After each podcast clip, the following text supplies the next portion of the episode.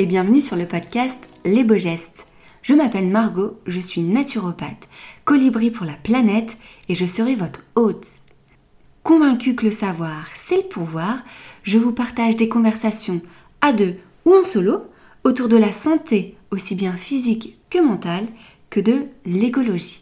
Car ne l'oublions pas, l'un ne va pas sans l'autre.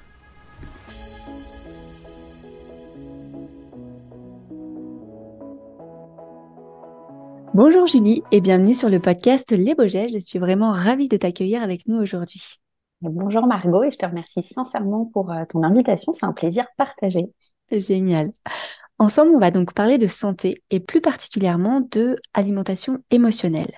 Mais avant de commencer, pourrais-tu te présenter pour les personnes qui ne te connaissent pas? Oui. Alors, euh, donc je m'appelle Julie, Julie Rojon, je suis euh, psychopraticienne en thérapie cognitive et comportementale. Je pratique également l'EFT, qui est une technique de libération émotionnelle, un petit peu de coaching et de la naturopathie. Et en fait, tous ces outils, je vais les mêler et les utiliser de manière euh, intégrative. Je suis aussi formatrice, je donne une formation sur justement le sujet de l'alimentation euh, émotionnelle qui fait partie de mon histoire de vie.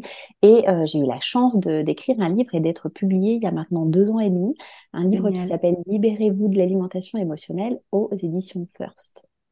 Parfait. Très complet. Il y a plein de choses. On va décortiquer un petit peu tout ça.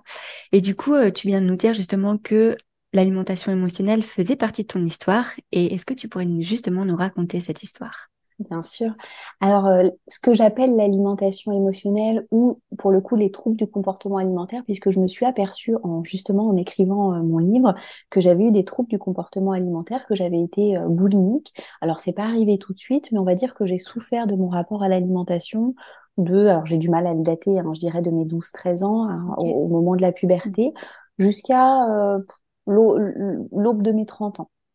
Et, euh, et, tout ça, ça s'est traduit par au fur, au début, c'était, euh, je mangeais euh, peut-être une gaufre de plus au goûter, je mangeais très vite jusqu'à m'en faire mal au ventre sans vraiment me rendre compte, euh, de ce qui se passait. Il y avait un certain malaise et ça évoluait donc jusqu'à des, troubles alimentaires où j'allais manger des quantités impressionnantes euh, de nourriture et après j'avais des phénomènes compensatoires qui n'étaient pas vomitifs. Donc c'est pour ça aussi que j'ai identifié extrêmement tard que je souffrais de troubles du comportement alimentaire puisque mon mode de, de compensation c'était des régimes. Hein. Tous les lundis j'étais à des voilà à des régimes qui était extrêmement drastique, euh, une pratique de sport euh, parfois importante et outrancière, mmh. et puis la prise de laxatif pour justement me purger.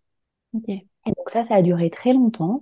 Alors j'en ai été euh, assez vite consciente et j'en ai euh, beaucoup parlé à mon entourage, à ma famille.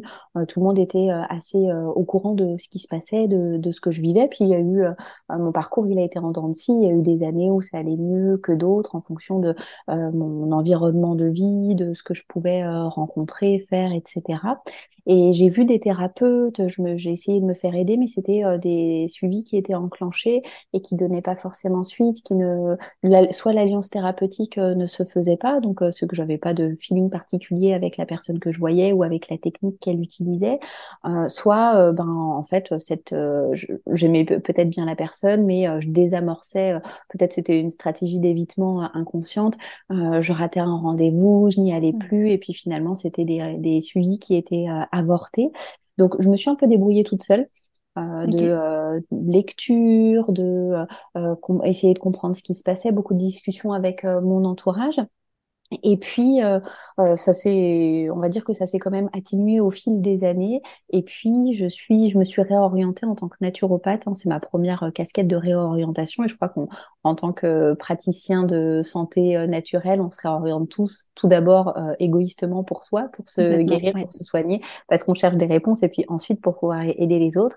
Et moi, je cherchais une réponse finalement alimentaire. Hein, j'étais toujours dans cette optique de quelle est la meilleure façon de, de manger pour moi. Peut-être que si je, si, si je la connais, si je la découvre, alors mes troubles euh, vont, vont s'envoler. Bon, ça n'a pas été exactement le cas, mais j'ai quand même appris plein de choses intéressantes et, mon, processus de guérison, je dirais qu'il s'est fait euh, vraiment au fil de l'eau, très lentement. Et puis euh, un jour, je me suis réveillée, je me suis rendu compte que tout ça, c'était fini. Ah, génial. Voilà, c'était vraiment, euh, c'était long, c'était fastidieux, ça a été, euh, j'ai peut-être pas assez insisté dessus aussi, hein, c'est énormément de souffrance, Mm. euh, énormément d'incompréhension aussi pour l'entourage, pour des gens qui nous écoutent, qui, euh, qui nous entendent, mais pour autant, ce quotidien, il est incompréhensible pour eux, puisque euh, il suffirait juste d'arrêter de manger des quantités de nourriture impressionnantes quand on n'est pas bien, et en fait, ça, c'est pas possible. Oui. Et euh, tu as tout à fait raison, du coup, je rebondis parce que pour les personnes qui, euh, n'ont pas écouté les épisodes précédents, notamment l'épisode numéro 3 où je raconte justement mon histoire, où moi j'ai souffert d'anorexie. Et euh, c'est vrai que tu as tout à fait raison de dire que c'est long et que quand on est dans des TCA, et euh, plus on est euh, victime tôt, entre guillemets, plus ça peut prendre du temps à, à se débarrasser. Donc oui, ça prend du temps. Et c'est vrai que travailler que sur son assiette, c'est pas non plus la solution. Tu l'as aussi très bien dit que tu as été accompagnée et que que c'est pas juste juste revoir son assiette, c'est pourquoi on mange trop, pourquoi on mange pas assez, pourquoi euh, il y a tout un processus derrière un petit peu plus psychologique qui est super intéressant aussi, euh, qui est même essentiel, je dirais, à creuser quand on a des TCA. Exactement, et, euh, c'est vrai que le, alors Oui, peut-être que plus on, on vit ça jeune, plus ça va mettre de temps à se euh, résorber, euh, plus le processus de guérison va être long. Et puis parfois, c'est bien aussi qu'il soit long, même si quand on est dedans, on a envie que ce soit, ça se passe en un claquement de doigts, mais ça permet que les changements soient durables. Néanmoins, j'ai la sensation qu'aujourd'hui, il y a davantage de praticiens qui sont formés à ces questions-là, ce qui n'était pas forcément le cas il y a 10-15 ans, où Mm, l'accès à l'information n'est pas, euh, n'est pas le même. mm, Euh, moi, quand je souffrais de, de, de, de tout ça, euh, c'était le début un peu des, réseaux sociaux. On commençait à avoir davantage d'informations, mais j'avais pas accès à toute l'information qui est disponible aujourd'hui. Et peut-être que aujourd'hui, le chemin est différent et que on peut se soigner de manière un petit peu plus rapide avec des praticiens de santé qui vont être avertis, qui vont connaître ces problématiques. Toi, je sais pas si quelle a été, euh, enfin, je, je pense puisque moi j'ai écouté cet épisode-là, euh, voir quel a été ton, ton chemin avec des psychologues, des thérapeutes, des psychiatres, etc. Euh, mais j'ai la sensation que quand on est accompagné par des personnes qui ne connaissent pas les sujets de complètement, TCA, c'est plus, beaucoup plus long de s'en sortir. Et c'est normal, on peut pas, en tant que praticien, être spécialisé sur tous les sujets. Mais quand on va voir quelqu'un qui est spécialisé, qui sait de quoi il parle, la résolution de problèmes peut être peut-être plus rapide. Complètement. Et je pense qu'aujourd'hui, on en parle plus, plus facilement aussi. C'est quelque chose qui était beaucoup moins tabou. Et c'est vrai que euh, moi, j'ai appris aussi dans ma famille qu'il y avait d'autres TCA. Euh, par exemple, voilà, ma, ma tante ou, euh, ou des personnes voilà, de ma famille, mais qui étaient plus âgées. Et en fait, on n'en parlait pas. Tu vois, Mhm. c'était quelque chose qui était peut-être un peu plus tabou et euh, on n'allait pas forcément voir un psy quand, euh, quand il y avait toutes ces problématiques. Donc aujourd'hui, c'est sûr que on peut se faire aider beaucoup plus facilement. Mais je pense aussi, il y a de plus en plus aussi de personnes qui souffrent de TCA. Parce que Oui. justement, réseaux sociaux, parce que trop d'informations. Et euh, moi, je vois aussi beaucoup en consultation des personnes qui me disent, mais en fait, euh, moi, j'entends tellement tout et son contraire que je ne sais plus quoi manger. Et du coup, il y a potentiellement des crises parce que euh, l'assiette veut tellement être parfaite que bah, des fois, il y a des craquages ou inversement, euh, il y a de l'anorexie parce qu'en fait, je ne sais plus du tout quoi mettre dans mon assiette et il y a peut-être aussi trop d'informations. Bien sûr, il y a, je, je te rejoins complètement. Il y a trop d'informations au sujet de la, nutrition. On dit tout et son contraire, et parfois même soi-même, on va euh, répondre à des dogmes qui sont complètement euh, paradoxaux et, opposés, et on ne sait plus quoi manger. Et en fait, il y a une perte de bon sens aussi dans l'assiette qui peut conduire à des troubles euh, alimentaires, très justement, comme tu le disais. Et puis, on est en dehors des informations liées à la nutrition, on est dans un monde qui va extrêmement vite, où il y a énormément de stress. On a beaucoup de sollicitations. Et tout ça peut créer un bouillonnement, une tension interne qui va générer des émotions qui sont euh, euh, peut-être euh, très difficiles à appréhender, qui vont nous conduire vers la nourriture. Et puis, hop, c'est aussi la spirale infernale qui peut commencer à ce moment-là. Oui, exactement. Enfin, très souvent, je pense, dans les TCA, c'est vraiment aussi l'entourage et ce qu'on vit, en fait, qui nous fait plonger dedans. Alors, quand on est plus jeune, peut-être sur ce qu'on vit, et quand on est adulte, c'est, euh, bah, euh, on en a peut-être tellement plein la tête qu'on veut se focaliser sur autre chose en se disant, bah, en fait, je veux contrôler peut-être mon assiette et ce que je mange, parce que le monde extérieur va tellement vite que j'arrive justement pas à contrôler tout ce qui se passe derrière et, euh, Exactement, et souvent on, on va dire que les personnes qui ont euh, des troubles alimentaires, qui vivent de l'alimentation émotionnelle, sont pas des personnes qui sont persévérantes, qui sont euh, courageuses, rigoureuses, etc. Alors qu'en fait c'est tout le contraire. ouais, Euh, finalement, l'alimentation est une mesure de contrôle et c'est un moment, euh, c'est c'est quelque chose qui est pilier. Je contrôle mon poids, je contrôle, enfin en tout cas j'essaye de contrôler mon poids, j'y arrive pas toujours, mais mon contrôle est, est, vraiment euh, focalisé, enfin mon attention est focalisée là-dessus, focalisée sur mon assiette. Et finalement, c'est un peu l'arbre qui cache la forêt et c'est une façon d'occulter tout ce qui ne va pas dans ma vie. Alors bien évidemment, euh, pas de culpabilité, hein. tout ça, c'est ça se fait de manière euh, inconsciente. Complètement. Oui, oui, c'est ça. C'est, on se rend pas compte de tout ce qui se passe et justement du processus. Sinon, ça serait beaucoup, euh, beaucoup plus facile pour s'en défaire. Mais des fois, il y a des choses qui sont ancrées depuis tellement longtemps que voilà, ça passe aussi par, euh, la nourriture. Je voulais revenir aussi sur une notion parce que euh, toi, tu as associé alimentation émotionnelle et TCA. Pour toi, c'est la même chose. Alors, c'est pas la même chose. On peut souffrir euh, d'un rapport émotionnel à l'alimentation sans pour autant souffrir de troubles du comportement alimentaire. Les troubles du comportement alimentaire, aujourd'hui, ils sont très bien définis par euh, la médecine allopathique.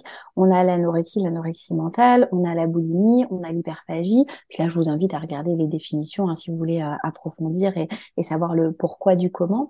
Et puis, on peut avoir l'alimentation émotionnelle dans la boulimie ou dans l'hyperphagie. D'ailleurs, je pense que l'alimentation émotionnelle se retrouve toujours euh, dans ces troubles-là, mais on peut souffrir de son rapport émotionnel à l'alimentation sans pour autant avoir des troubles du comportement alimentaire.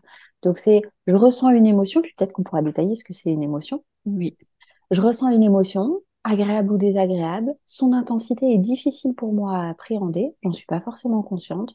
Et il y, a, vraiment quelque chose à l'intérieur qui n'est pas, euh, euh, qui, n'est pas facile à, digérer. Et du coup, je vais me diriger vers l'alimentation pour m'anesthésier. Comme je pourrais me diriger vers euh, la cigarette, vers une drogue, etc. Et là, c'est ce qu'on peut appeler des pulsions, des compulsions alimentaires.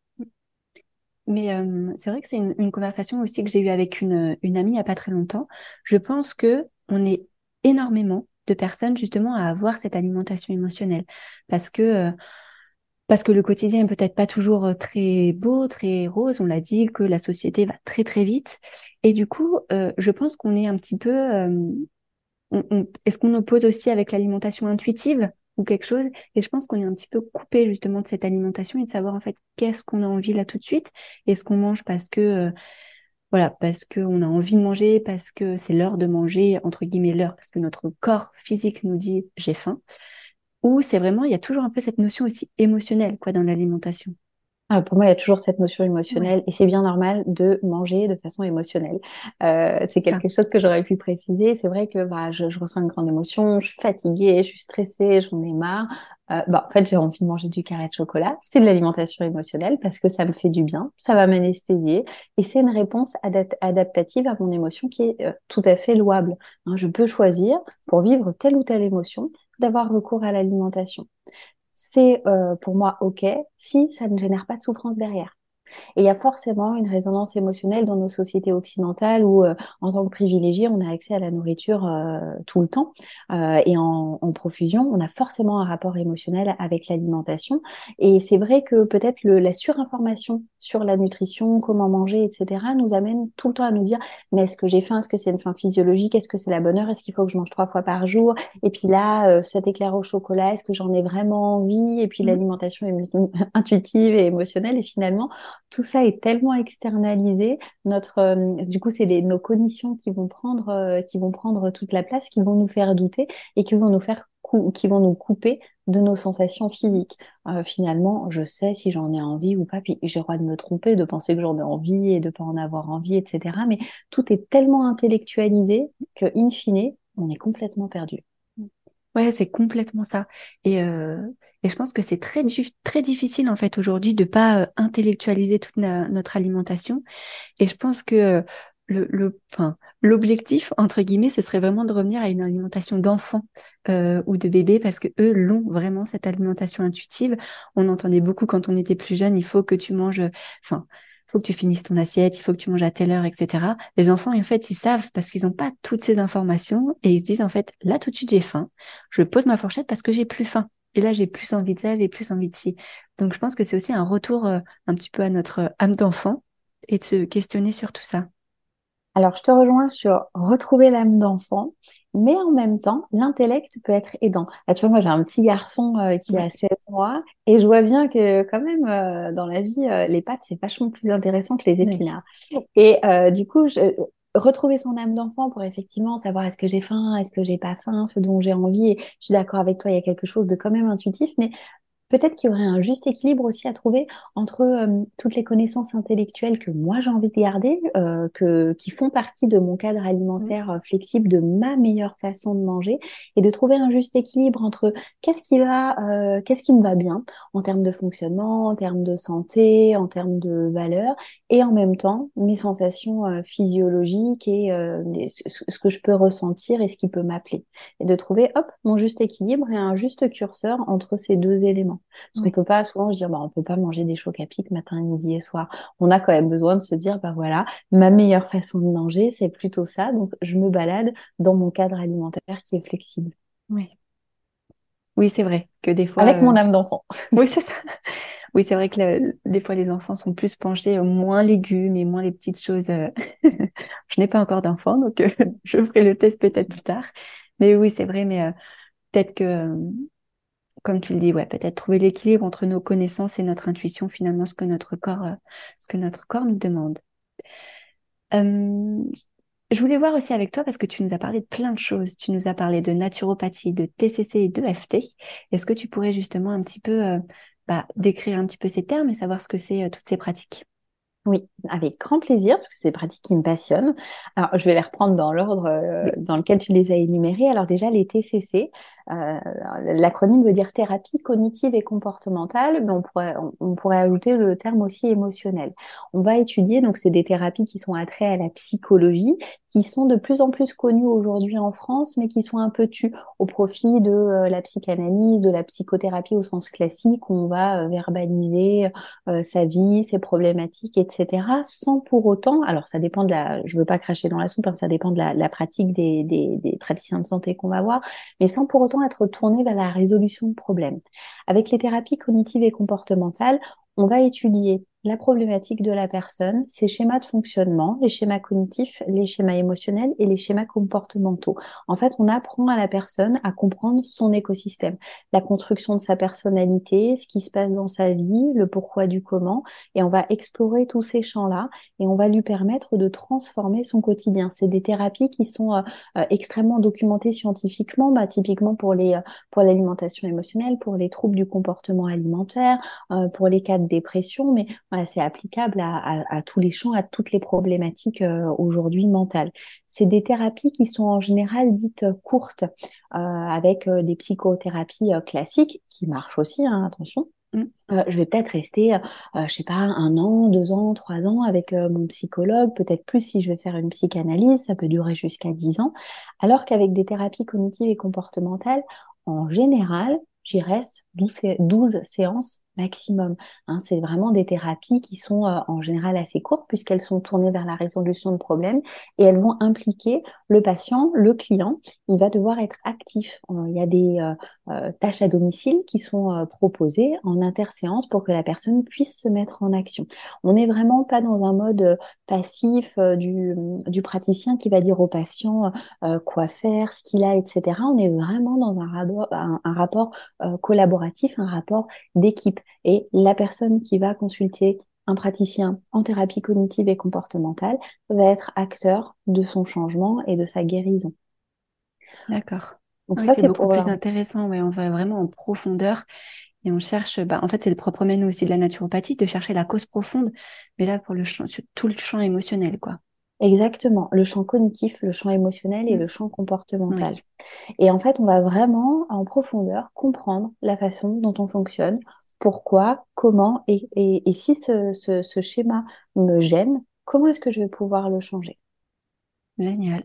Et ça fonctionne. Et c'est extrêmement documenté hein, scientifiquement euh, aujourd'hui. Donc, moi, si ça intéresse les personnes qui nous écoutent, je les invite à faire euh, leurs propres recherches. Il y a énormément euh, de psychologues, de psychopraticiens, de psychiatres aussi, qui sont formés à, à ces, à ces techniques. Et puis, il y a, il y a peut-être, il, y a, il y a plein de bouquins aussi qui existent sur le sujet, des podcasts qui sont super intéressants.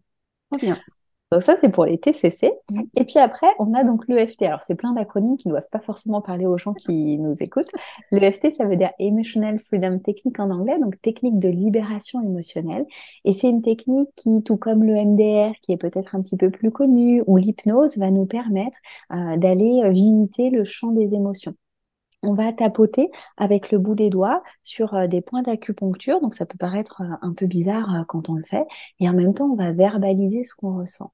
Et ces techniques, elles vont permettre vraiment d'évacuer des émotions, soit qu'on ressent aujourd'hui, soit qu'on a ressenti précédemment et qui font écho à certains traumatismes. Donc vraiment, on va libérer toutes ces émotions pour pouvoir se réinventer et pour alléger son quotidien. Ok. Et ça aussi, tu as des bons retours avec l'EFT Excellent. Alors, euh, je pense aussi que les personnes qui viennent me voir aiment euh, cette pratique parce que je pense qu'aujourd'hui, il y a plein de pratiques qui fonctionnent.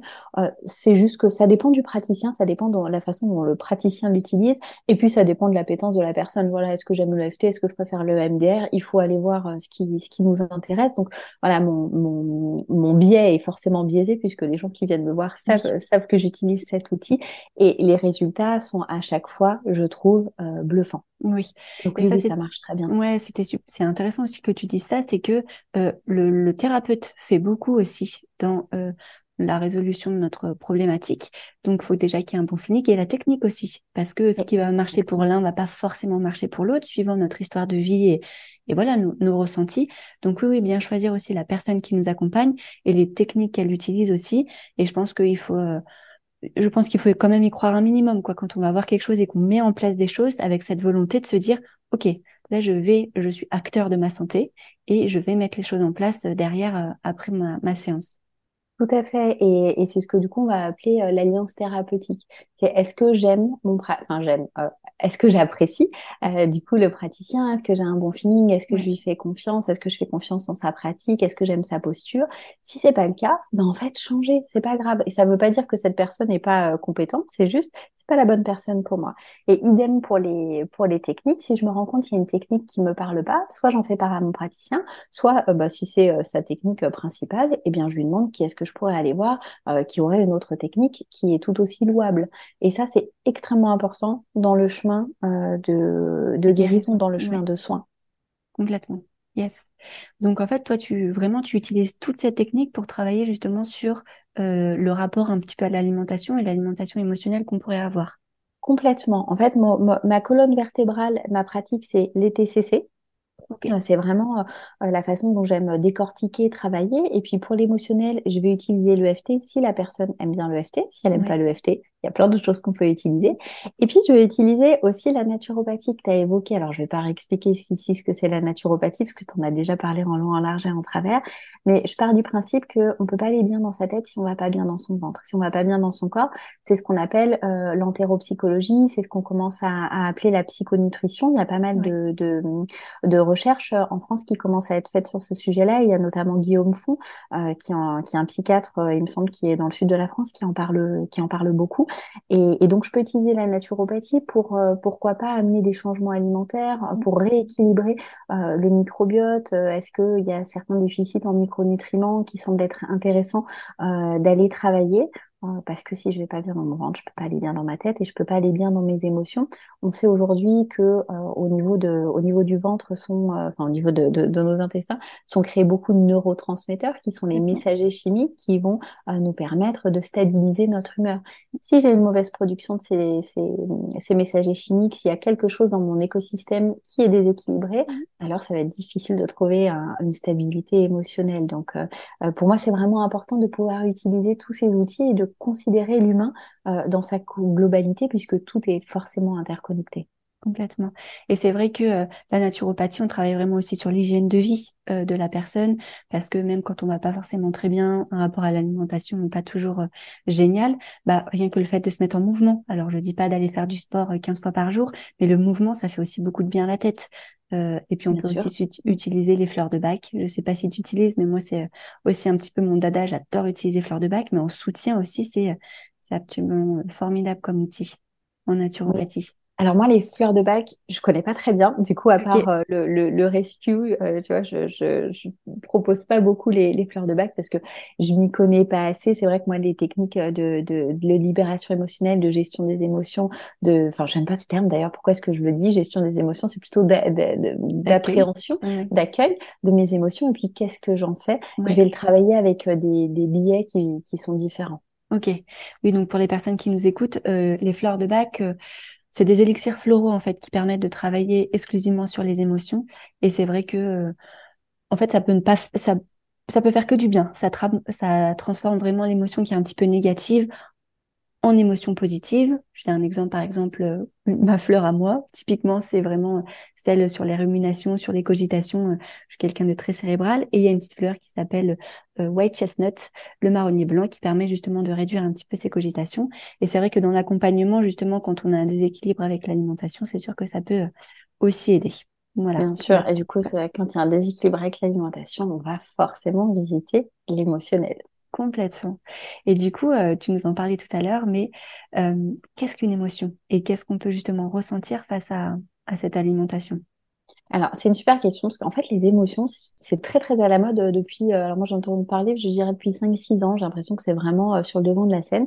Et pour autant, j'entends pas forcément beaucoup de personnes expliquer ce que c'est qu'une émotion et euh, quel est le principe physiologique. Alors déjà, les émotions, elles sont communes à tous les êtres humains.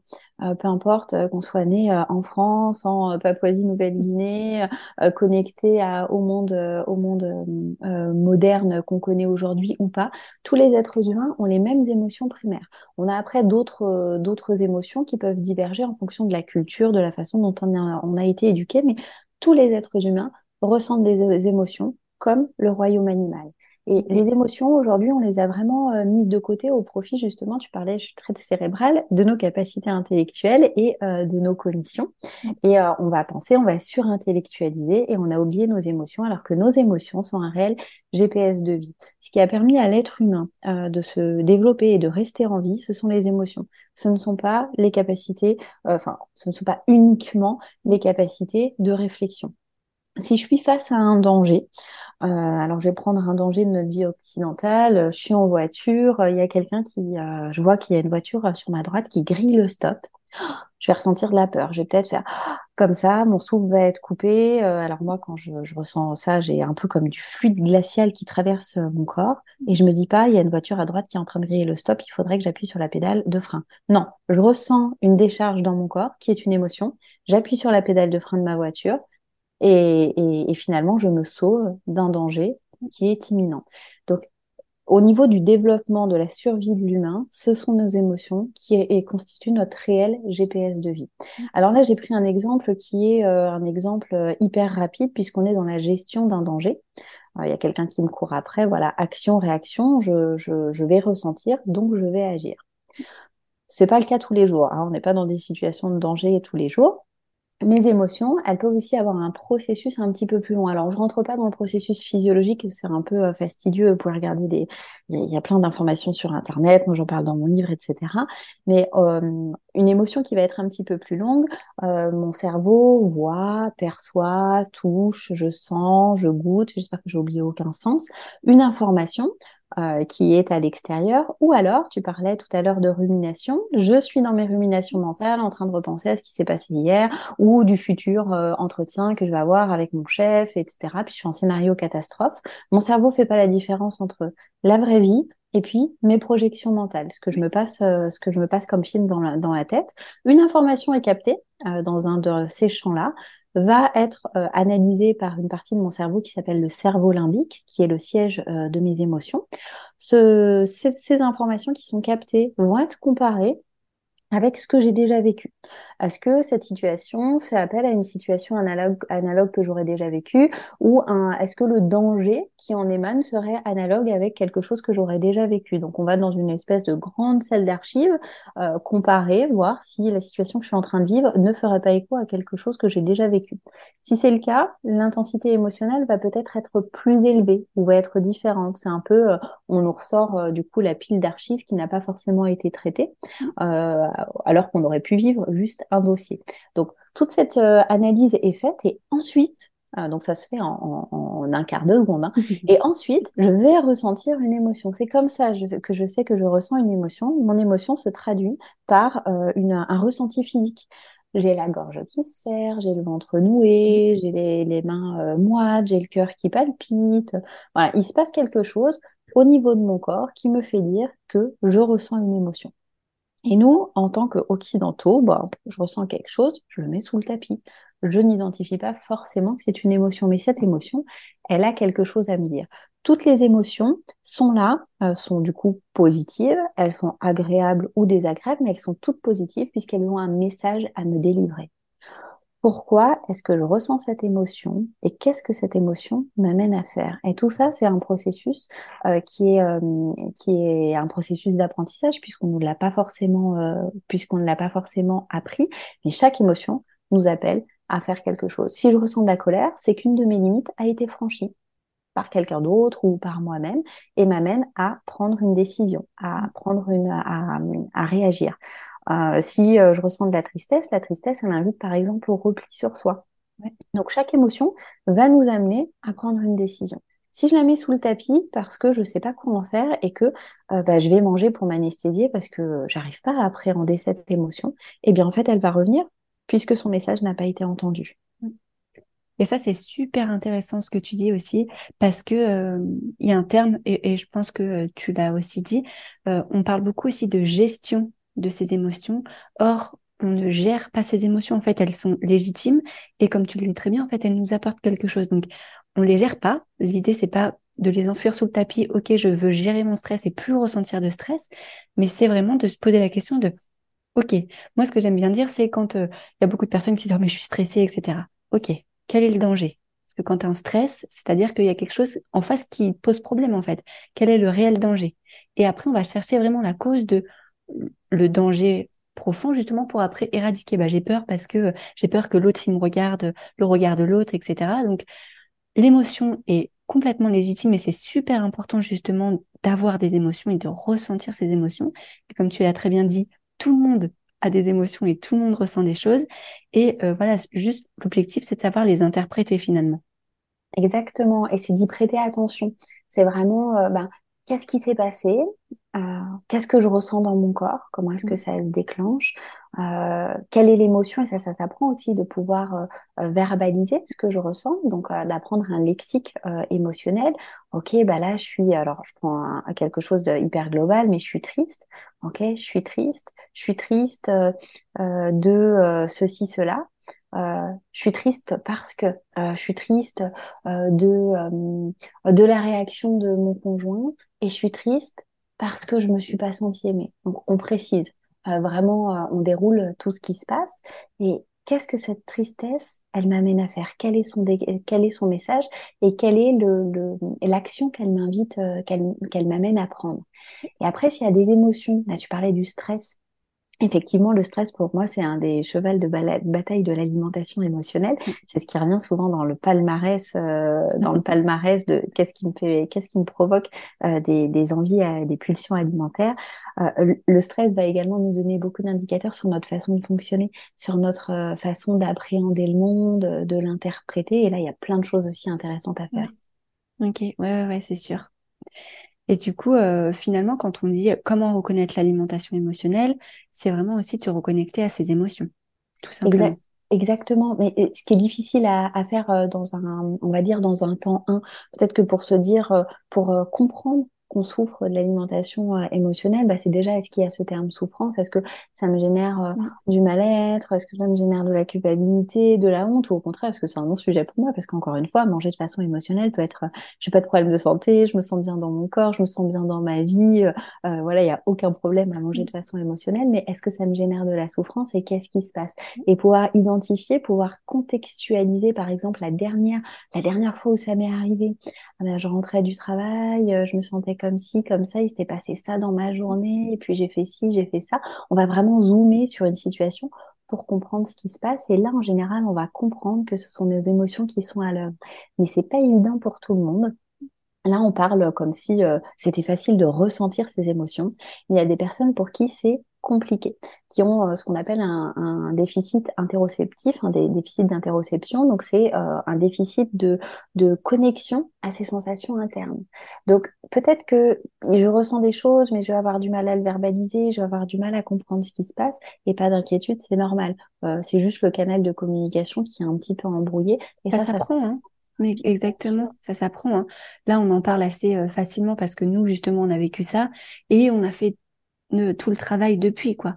Mais c'est sûr que euh, s'interroger sur ce qu'on ressent, pourquoi on le ressent et faire tout le travail, ça peut prendre du temps, quoi. Et c'est OK, euh, chacun euh, prend le temps qu'il. Exactement. Il y a quand même 20% de la population qui est dite alexithymique. Ça veut dire que je suis coupée de mes sensations corporelles, ah enfin, coupée de mes émotions.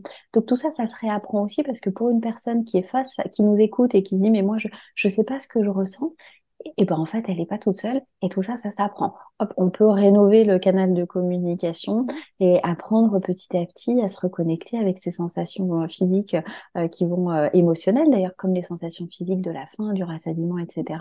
Et tout ça, ça peut s'apprendre. Et effectivement, c'est une clé quand on parle d'alimentation émotionnelle. Oui, génial. Est-ce que tu aurais justement des conseils à mettre en place justement pour des personnes qui en souffrent de cette alimentation émotionnelle et pour qui ça, ça leur pèse. Oui, alors déjà, mon premier, premier conseil, c'est que s'il y a énormément de souffrance et qu'elles ont déjà essayé pas mal de choses toutes seules, ne pas hésiter à se faire suivre. Euh, c'est intéressant d'aller glaner des informations, d'aller essayer des choses, qu'on, enfin des, des conseils qu'on va nous donner. Euh, là, et, je peux en donner, mais ces conseils-là, ils vont pas forcément être euh, vertueux ou en tout cas personnalisés. Et ça, c'est extrêmement important. Mmh. Euh, il n'existe pas aujourd'hui de procédé pour se sortir, enfin de il existe quand même des pistes, il y a plein de choses qui sont intéressantes, mais on gagnera beaucoup de temps à être accompagné par quelqu'un qui est qualifié. Donc, si c'est possible, après, si c'est pas possible, et puis ça dépend du degré de souffrance aussi, effectivement, ça peut être intéressant d'appliquer des conseils. Alors, moi, c'est sûr que, petite parenthèse, c'est sûr que euh, l'alimentation, en fait, et c'est ça aussi un petit peu mon cheval de bataille, c'est que c'est individualisé, en fait. Il faut arrêter de penser qu'il y a une alimentation parfaite qui est faite pour tout le monde on est tous uniques, on est tous différents, et du coup, on a des besoins différents, et c'est euh, ultra important en fait de se reconnecter à ça, quoi on a des besoins et des envies aussi qui sont différentes parce que c'est vrai que quand on parle d'alimentation aujourd'hui, on est vachement dans le besoin, dans la santé et tout. Mais l'alimentation, c'est avant tout une source de plaisir énorme. Euh, quand on peut y avoir accès, et effectivement, je te rejoins, c'est quelle est ma meilleure façon de manger. Donc ça d'ailleurs, ça peut être un élément qui est intéressant de, de, de travailler, d'approfondir, de chercher. Euh, comment est-ce que euh, mon alimentation, je peux la mettre au service de mes émotions mmh. et euh, d'une certaine stabilité euh, émotionnelle dans ma journée? Alors moi, souvent, je parle d'un petit déjeuner qui va être plus protéiné et salé pour pas toucher à la glycémie et pour avoir une, une stabilité au niveau émotionnel qui dure toute la journée. On évite ces processus de craving, d'envie de, de, manger parce que mon taux de sucre dans le sang descend trop drastiquement. Donc moi, c'est un conseil que je donnerais de s'observer, de voir ce qui me va, ce qui me va pas. D'ailleurs, le conseil que je donne, il, il, a euh, sur ce type de petit déjeuner-là, il n'est pas forcément adapté à chaque personne. Donc, de voir ce qui est le mieux pour nous et comment est-ce que mon alimentation peut soutenir mon humeur. Donc ça, ça peut être intéressant, mais si c'est possible, si on parle de vraiment trouble du comportement alimentaire euh, poussé, bah, toucher à l'assiette, euh, concrètement, c'est pas possible et ça fera peut-être plus de dégâts voilà, donc chacun, vraiment, tous ces conseils-là, ils sont pas à prendre au pied de la lettre, mais chacun voit midi à sa porte. Donc ça, ça pourrait être euh, intéressant. S'il y a des troubles aussi au niveau intestinaux, ça peut être intéressant d'aller les travailler avec quelqu'un qui va être spécialisé, puisque comme on, l'évoquait, puis on en parle souvent en naturopathie, si j'ai un déséquilibre au niveau intestinal, ça peut euh, engendrer un déséquilibre au niveau euh, psycho-émotionnel.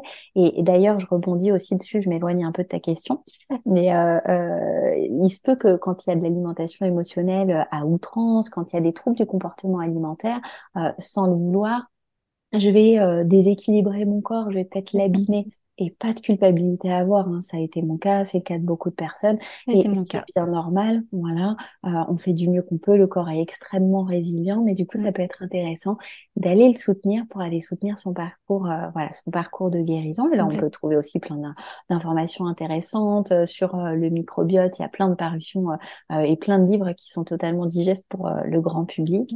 Et puis après, euh, pour moi, le, le, fer de lance, la pierre angulaire, effectivement, ça va être les émotions. De se concentrer, de prendre cinq minutes. Qu'est-ce que je ressens? Qu'est-ce qui se passe dans mon corps?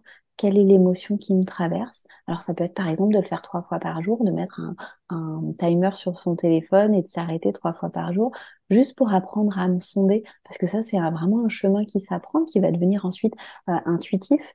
Ok, je ressens ça. Qu'est-ce qu'elle m'appelle à faire cette émotion? Qu'est-ce que je pourrais faire? Et avec, du coup, avec là, là, on va amener la réflexion au service de l'émotion. Quelle est la réponse qui pourrait être la plus adaptée?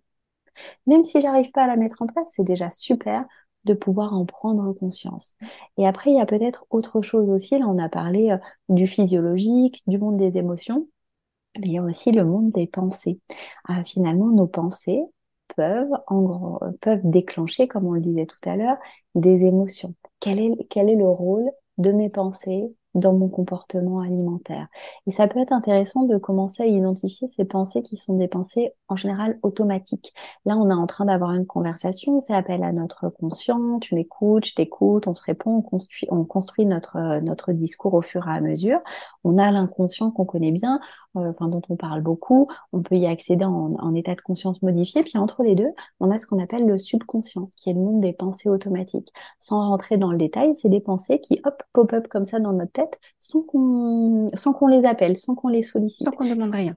C'est ça. Et ces pensées, eh ben, elles sont super envahissantes. Elles nous amènent beaucoup de ruminations dont on n'est pas forcément conscient sur le moment. Mm. Elles sont là, on les écoute, mais il faut faire un effort pour pouvoir les identifier. Et ça, ça peut être intéressant aussi de commencer à identifier ces pensées automatiques, sachant que nous, être euh, les êtres humains, on en est parfois bombardé. Quand on commence à découvrir ce champ-là, on se dit, mais en fait, je suis complètement folle, euh, il y a dix personnages dans ma tête, c'est pas de panique, c'est normal, c'est l'adage de euh, la plupart des, des, êtres humains qui sont déconnectés du présent et de la pleine présence, comme on l'est aujourd'hui dans nos sociétés. Donc ça, ça pourrait être une mesure aussi intéressante de se dire, bah, j'ai mon corps, j'ai mon assiette, j'ai mon corps, j'ai mes émotions et puis j'ai mes pensées. De commencer à mettre un peu les cartes sur table et de faire un, un, état des lieux. Ça, ça peut permettre déjà de se distancier, de comprendre ce qui se passe et du coup d'entamer un chemin comportemental qui va être différent. Oui, complètement. Et c'est vrai que du coup, j'ai plusieurs choses à, à, pour rebondir par rapport à ça. Euh, moi, ce qui m'a aussi beaucoup aidé, c'est d'avoir un carnet des émotions, en fait, à ce moment-là, où bah, je notais ce que je mangeais, euh, l'émotion que j'avais ressentie, si euh, en général quand moi dans mon cas de l'anorexie il y avait beaucoup de culpabilité, j'aurais pas dû manger ça, etc. Comprendre en fait pourquoi, pourquoi j'ai ressenti la culpabilité? Et qu'est-ce que ça me et après j'essayais aussi d'être connectée à mon corps euh, physique en disant mais est-ce que là par exemple il y avait moi j'avais beaucoup peur aussi d'avoir mal au ventre après des repas un peu plus sucrés, un peu plus gras, etc. Est-ce que j'ai vraiment mal quelque part? Ou est-ce que c'est pas justement le fait de me dire je stresse, etc. où j'ai vraiment mal? Est-ce que j'ai vraiment le ventre qui a gonflé x3 ou c'est juste émotionnel dans ma tête où je visualise? Donc je pense que ça peut aussi beaucoup aider d'avoir ce petit carnet en se disant OK, pendant une semaine ou même quand vous en avez envie, quand vous mangez un repas, en me disant OK, émotionnellement comment je me ressens? Et même le fait de le noter. Et je pense que ça aussi, ça nous, euh, comment dire, ça nous sépare un petit peu aussi nos émotions. On n'est pas nos émotions, en fait. À cet instant-là, quand j'ai mangé cette assiette, j'ai ressenti telle émotion. Mais cette émotion ne fait pas partie de moi. Je ne suis pas culpabilité, je ne suis pas tristesse euh, et ça aussi, je pense que c'est euh, important de faire la distinction entre tout ça. Et la chose aussi que je voulais, euh, sur laquelle je voulais rebondir, c'est l'instant présent. Parce qu'on est souvent aussi dans le, eh ben, alors j'ai pensé qu'il y a trois jours, etc. Ou quand j'étais plus tard, ou, voilà mais il y a aussi euh, l'instant présent et je pense que c'est une des clés euh, de se débarrasser peut-être un peu de tout ça, de se concentrer juste là maintenant. Stop, passé, futur. Là maintenant, qu'est-ce qui se passe? J'ai ma super assiette, j'ai faim, j'ai envie de manger et c'est complètement ok justement d'avoir euh, envie de manger et c'est pas forcément que émotion, mais c'est juste physiologique aussi, on a faim et c'est bien à prendre en place. Complètement. Et je rebondis, c'est une super euh, suggestion que tu fais, ce travail d'introspection par écrit. Euh, quand on va euh, juste penser, euh, on va pas jusqu'au bout forcément de notre euh, de notre de notre déroulé euh, intellectuel. On va pas forcément au bout des choses. Et c'est super de pouvoir se dire je fais un travail d'introspection euh, par écrit. Qu'est-ce qui se passe? Qu'est-ce que je ressens etc et, et je fais vraiment un arrêt sur image qui va me permettre de, de décortiquer mes comportements et ce qui se passe à l'intérieur de moi. Et c'est vraiment c'est vraiment très chouette. Et pour des personnes qui n'y arrivent pas et qui sont pas forcément qui aiment pas passer par l'écrit ça peut être aussi de faire de s'auto enregistrer et faire des messages vocaux, hein, de passer par l'expression le, orale, euh, mais de pas rester juste dans sa tête. Exactement. Et, c'est vraiment, euh, je, je, je, je, peux que euh, voilà appuyer cette suggestion qui est super. Et puis après, tu as dit, mais et, c'était extrêmement pertinent, je suis pas que mes émotions. Et c'est vrai qu'on a tendance à dire, ah bah telle personne, elle est colérique, telle personne, elle est mélancolique. En fait, non Euh, ce n'est pas son tempérament, ce sont juste des émotions qui la traversent à un instant T. Et si euh, elle est souvent traversée par euh, de l'énervement, de la colère ou, ou, bien de la tristesse, c'est que euh, tout ça est une origine. Et si on va travailler sur l'origine, et eh bien après, euh, on sera traversé euh, peut-être euh, moins par de la colère, moins par de la tristesse, et plus par un panel de d'émotions beaucoup plus beaucoup plus large et beaucoup plus représentatif de tous les êtres tous les êtres humains. Donc ouais, vraiment, c'est c'est très chouette que tu tu puisses le dire. Nous ne sommes pas nos émotions, nous sommes traversés par des émotions qui nous donnent des indications. Voilà. Et puis après, tu parlais de l'ici et le maintenant. Et effectivement, quand il y a de l'alimentation émotionnelle et des troubles du comportement alimentaire où il va y avoir des pulsions, il y a un moment donné où il y a une, euh, une dissociation qui est ponctuelle un phénomène de dissociation ponctuelle, moi j'entends souvent, euh, très souvent en consultation, euh, bah à ce moment-là, c'est un peu, il y a quelque chose qui s'empare de moi, je me vois mmh. faire comme si j'étais au-dessus, au-dessus, et pour autant je ne suis plus maître euh, de ce que je suis en train de faire, je suis en train de perdre mon agentivité, donc c'est ma capacité à, à, à, être en action, à être maître de ce que je suis en train de faire, donc on pourrait presque dire à ce moment-là, au niveau psychologique, qu'il y a comme une dissociation ponctuelle. Si je vais euh, tout au long de ma journée, pas sur ce moment-là. Hein. Clairement, quand on est dans cette tempête émotionnelle, on peut pas se dire ah je suis en phénomène de dissociation, pleine plaisance, je vais revenir ici, je vais aller me faire une petite marche, etc. Non, en fait, ça, euh, voilà, pas d'illusion, ça, ça ne fonctionne pas, donc pas de culpabilité. C'est plus au fil de l'eau. Euh, comment, quelle méthode je vais pouvoir utiliser pour être ici et maintenant et pas partir dans mes pensées, pas être accablé par mes émotions.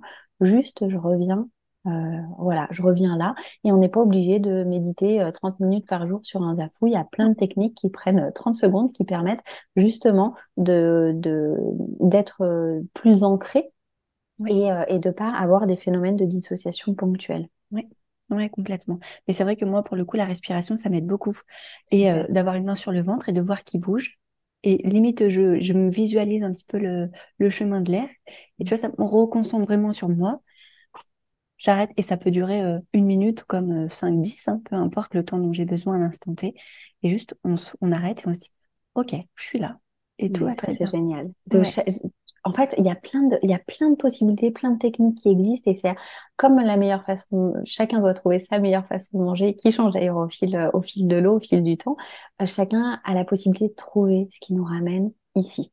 Ouais, complètement. Et un conseil que, ou en tout cas une technique euh, que je peux, euh, que je recommande moi souvent en, en, séance et qui là pourrait peut-être aider des personnes, c'est de cultiver son ancrage en décrivant ce qu'il y a autour de soi à, à l'oral. Bah là en fait, euh, il est 11 heures, euh, je suis euh, dans mon bureau, les murs sont blancs, je vois un écran euh, qui est noir, je suis en train de parler avec Margot, je suis assise sur un siège. voilà, de décrire à haute voix ce qui est en train de se passer, ça va forcément nous ramener dans l'ici et le maintenant et c'est une technique qui prend 30 secondes et que j'invite à tester trois fois par jour. Elle peut vraiment changer la donne. Complètement. Ou la technique, comme on avait parlé, de trouver cinq, cinq objets avec une certaine couleur.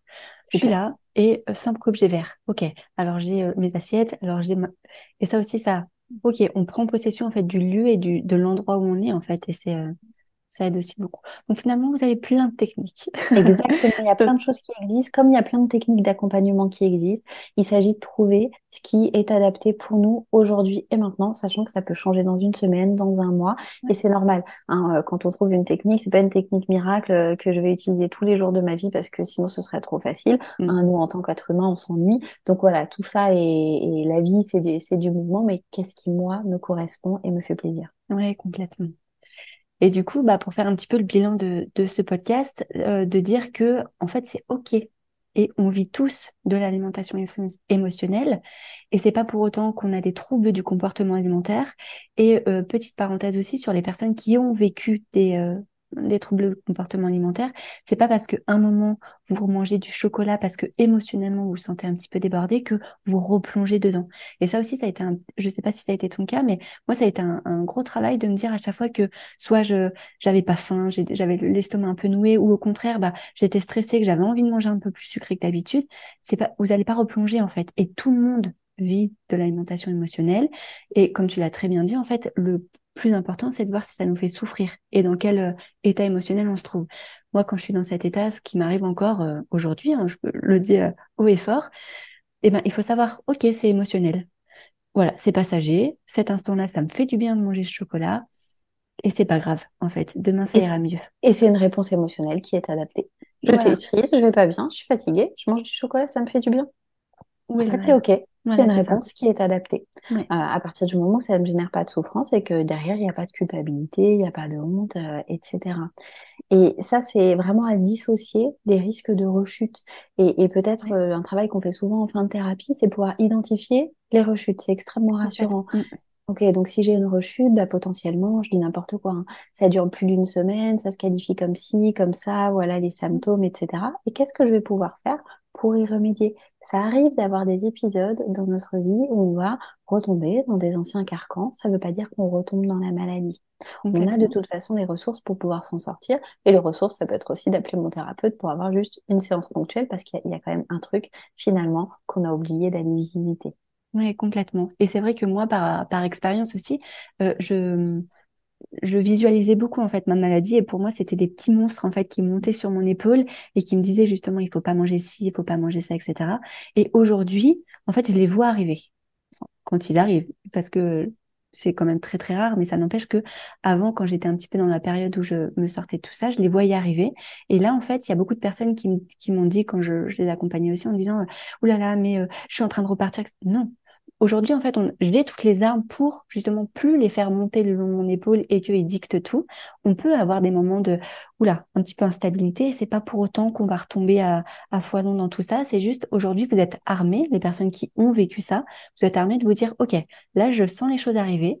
J'ai tous les outils pour me les faire face et voilà, je sais gérer la chose. Vous ne faites pas de pas en arrière en disant tout ce que j'ai fait, ça servait à rien et c'est en train de revenir et patati et patata.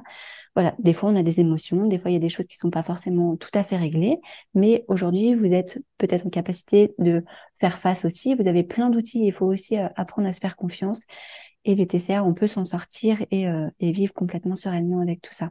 Bien sûr. Et si sur le moment on n'est pas capable de dégainer ses ressources pour des questions X ou Y et qu'on se fait dépasser, bon en fait c'est pas grave. Euh, on peut d'ailleurs passer par, euh, tu vois, tu parlais de, ce, cahier, de, ce, travail euh, d'introspection. On peut passer par son cahier, on peut contacter, contacter quelqu'un. C'est pas parce que c'est arrivé une fois que, que, ça veut, que ça augure qu'on retombe dans des troubles du comportement alimentaire, dans l'alimentation émotionnelle qui nous fait souffrir. Oui, complètement. Et ne pas hésiter à se faire accompagner, ça aussi, tu l'as très bien dit. Et c'est pas une honte, parce que moi, il y a beaucoup de personnes aussi autour de moi qui disaient euh, Ah, mais non, mais, euh, mais tout va bien, mais c'est une honte, ça veut dire que j'ai pas réussi ou c'est un échec. On arrête de euh, s'autoflageller et de s'en mettre plein la tête. Voilà, des fois, on est plus ou moins armé suivant ce qu'on vit mmh et se faire aider par une personne extérieure justement qui peut nous accompagner honnêtement, si vous prenez deux heures de, votre temps justement pour régler un petit peu de trois choses, bah voilà, vous gagnerez quand même beaucoup plus de temps plutôt que de vous bagarrer pendant encore deux mois, euh, etc., pour essayer de faire face à tout ça. Donc, euh, gain de temps et, et voilà, vous vous sentirez quand même beaucoup mieux. Oui, et c'est courageux. Et, euh, et souvent, c'est vrai que c'est ce qu'on dit dans, dans, les métiers de la santé, c'est jamais agréable de souffrir euh, d'une maladie, qu'elle soit mentale, émotionnelle, euh, physique. Néanmoins, on peut euh, décider, de, on peut prendre l'opportunité de, de voir à quoi ça va nous servir.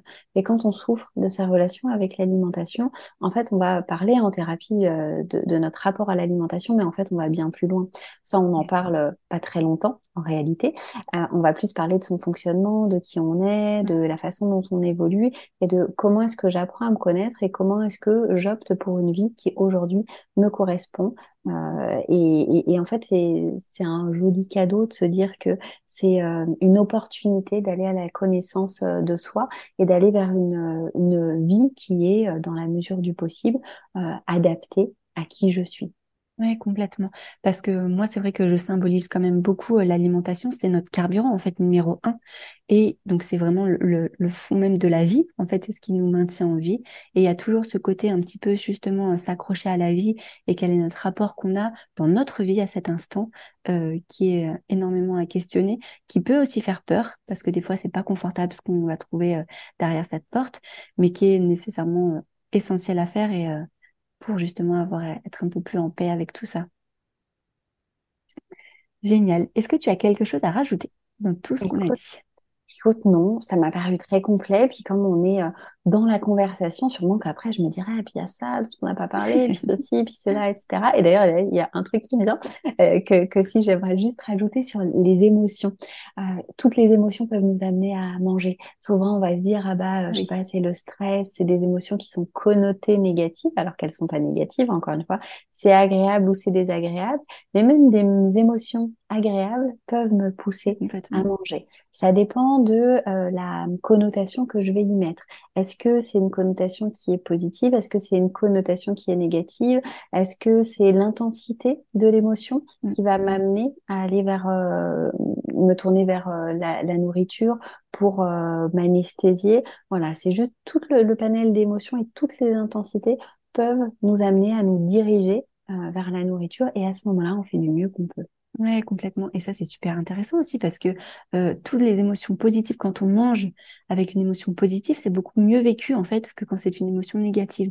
En disant là, je suis en joie, je suis avec plein de monde, les repas de famille ou les anniversaires, etc., où on mange en général un petit peu plus et euh, voilà, c'est ok en fait à ce moment-là de se dire oh ben en fait c'était un moment que j'ai partagé, génial, etc. Alors que quand on est triste et qu'on peut potentiellement manger moins, mais que c'était pas forcément le bon moment, on culpabilise beaucoup plus.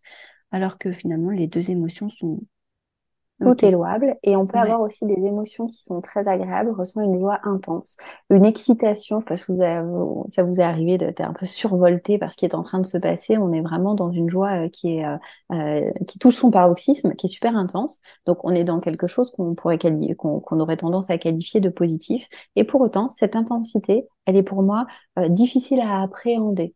Et du coup, une émotion agréable peut m'amener à avoir une stratégie de compensation avec l'alimentation, mm. puisqu'en fait, c'est difficile pour moi d'appréhender tout ça. Mm. Et elle va avoir cette émotion agréable, va avoir une connotation négative parce que je ne sais pas euh, aujourd'hui euh, l'accueillir, mm. l'accepter, l'appréhender. Donc euh, voilà, vraiment, toutes, je veux dire, toutes les émotions, toutes les intensités peuvent nous amener à avoir une stratégie d'adaptation avec la nourriture et c'est OK. Ouais, génial. Parfait. Eh bien, écoute, très beau euh, mot de fin. Et pour clôturer ce podcast, je pose les trois questions de la fin que je pose à tout le monde. Quel est le dernier livre que tu as lu et qui t'a le plus marqué? Alors moi, je lis beaucoup, beaucoup de romans. J'en lis un ou deux par semaine, donc ça va être difficile. Ah ouais, génial.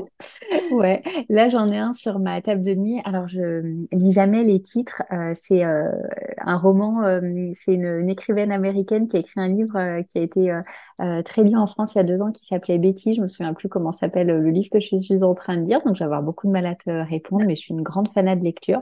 Et, et je c'est difficile pour moi de te citer un livre, puisque chaque livre a euh, une, une, atmosphère, une aventure euh, euh, particulière et nous fait vivre des choses différentes. Il y a, remarque, il y a un livre qui m'a marqué, que j'ai lu il y a deux semaines, un livre de Lola Lafont, c'est une écrivaine française que j'aime beaucoup, qui évoque le travail d'écrivain d'Anne Frank voilà, qui m'a beaucoup marqué et beaucoup fait réfléchir à titre personnel. Et, euh, et, ce que je recommanderais, au, ce que je recommanderais, c'est euh, de pas forcément être que dirigé vers des livres de développement personnel, de psycho, d'émotion, etc. Au bout d'un moment, on peut vite saturer, ah, euh, et c'est euh, c'est trop d'informations et on en oublie euh, le plaisir, le, le bien-être, l'aventure. Et lire des romans, ça peut permettre de beaucoup développer justement ces stratégies d'appréhension émotionnelle parce que quand on lit des romans, euh, bah, on va être euh, amené, euh, comme quand on regarde des films, à ressentir certaines émotions, à décoder ce qui se passe avec les personnages, etc. Et les romans peuvent être extrêmement aidants pour développer notre intelligence émotionnelle. Complètement. Et c'est vrai que euh, moi, j'adore lire et ces dernières années, justement, avec ma formation, j'étais tout le temps dans justement tout ce qui a trait à la, à la naturopathie, à toujours en apprendre plus. Et j'avais oublié comme les romans, ça pouvait faire juste du bien, en fait. Mmh. on n'est pas obligé d'apprendre euh, tout le temps, mais juste voilà, voyager. Comme quand on regarde un film, les romans, c'est génial parce que c'est toi qui te fais ton propre film et t'imagines des personnages. Donc moi, j'adore lire. Mais euh, ouais, c'est vrai que des fois, poser juste son cerveau et ne rien apprendre, ça fait aussi euh, beaucoup de bien. Ça fait du bien. Et quand on a un livre entre les mains, on n'a pas notre, smart notre smartphone euh, entre les mains et on sait à quel point les smartphones peuvent être, peuvent nous parasiter et peuvent être un, un point noir euh, dans l'alimentation émotionnelle. Ouais, complètement. Trop d'informations. Donc là, vous êtes juste focus sur votre histoire et c'est très bien comme ça. Est-ce qu'il y a une personne qui t'inspire au quotidien, justement par sa pratique, que ce soit un, voilà, un thérapeute ou une personne dans ton entourage? Alors, je suis nulle pour répondre à cette question. D'ailleurs, je, tu vois, je, je, réponds pas vraiment. J'ai pas répondu à la question d'avant. Et celle-ci, je vais pas savoir quoi répondre. Mmh. En fait, si tu veux, il y a plein de. J'ai toujours un peu du mal à avoir euh, une égérie. Alors, il y a plein de personnes qui m'inspirent mmh. de par leur pratique, de par qui elles sont, mais c'est plus un melting pot des gens qui m'entourent et euh, je crois que chez chaque personne, il y a quelque chose qui, qui m'inspire, que je vais trouver vraiment chouette et qui va me donner une ligne euh, directrice, qui va me donner envie de m'en inspirer euh, pour être la meilleure version de moi-même en toute euh, humilité. Mais j'aurais pas de, tu vois, j'ai pas de figure. Il y a mmh. personne que j'admire ou une personnalité. C'est plein de personnes que je trouve chouettes, mais j'ai tendance à mettre toutes les personnes, euh, tous les humains sur le même, euh, tu vois, au même niveau, sur le même piédestal. Donc c'est pour moi impossible de répondre à cette question. C'est une colle. Et spoiler alerte, j'ai pas forcément de personnes qui m'inspirent en particulier, mais c'est vrai, comme tu le dis, il y a juste des personnes qui, à un moment donné, en fait, suivant tes objectifs et suivant ce que tu, ce que tu vis, en fait, personne, euh, voilà, qui t'inspire un petit peu plus, mais c'est vrai que je ne serais pas capable moi-même de citer qu'une seule personne. et moi, je suis même pas capable d'en citer une, tu vois. Et la dernière, c'est est-ce que tu aurais justement un petit peu un leitmotiv ou un mantra que tu te répètes tous les jours pour te dire, euh, voilà, pour bien commencer la journée et, euh, alors, c'est pas pour bien commencer la journée, mais je me dis tout le temps que je fais du mieux que je peux, ce qui énerve énormément mon compagnon, parce qu'il me dit régulièrement, bah oui, je sais que tu fais du mieux que tu peux, mais tu pourrais mieux faire. mais vraiment, je me dis tout le temps, je fais du mieux que je peux. C'est vraiment quelque chose qui m'apaise tout le temps. C'est, euh, bah, en fait, euh, voilà, oui, je, pourrais faire mieux. Euh, clairement, on peut toujours faire mieux, mais à quel prix? En fait, là, j'ai fait du mieux que j'ai pu. Complètement, ouais. Et ça déculpabilise de beaucoup de choses. Et ça, c'est quelque chose que je dis vraiment souvent, parce que j'ai un miroir, du coup, qui me le, qui me le répète. Ah, génial. Trop bien. Super. Eh ben, écoute, nous allons faire, euh, terminer ce podcast. Merci beaucoup, beaucoup pour toutes les informations que tu nous as partagées. Euh, S'il y a des personnes qui veulent te retrouver, je redirige principalement sur ton Instagram, ton site internet. Exactement, qui est mon nom et mon prénom. C'est pas difficile à trouver. Parfait. Et eh ben, je mettrai toutes les infos. Mm. Encore une fois, merci et puis je te souhaite une très bonne journée. Et merci beaucoup Margot pour euh, ce temps et pour euh, cette euh, conversation. Et puis merci à toutes les personnes qui nous ont écoutés jusqu'au bout. Oui, merci beaucoup. Très bonne journée à tous. Merci à vous d'avoir écouté cet épisode jusqu'au bout. J'espère de tout cœur qu'il vous a plu. Si vous voulez me soutenir, n'hésitez pas à mettre des petites notes ou une petite étoile sur l'application de votre choix. Et si vous voulez en faire un petit peu plus, n'hésitez pas à participer à ma campagne Tipeee. C'est la seule façon que j'ai pour financer ce podcast et pour pouvoir le continuer le plus longtemps possible. Alors merci du fond du cœur. Tous les dons sont les bienvenus et ça me va droit au cœur. Je vous souhaite une très belle journée.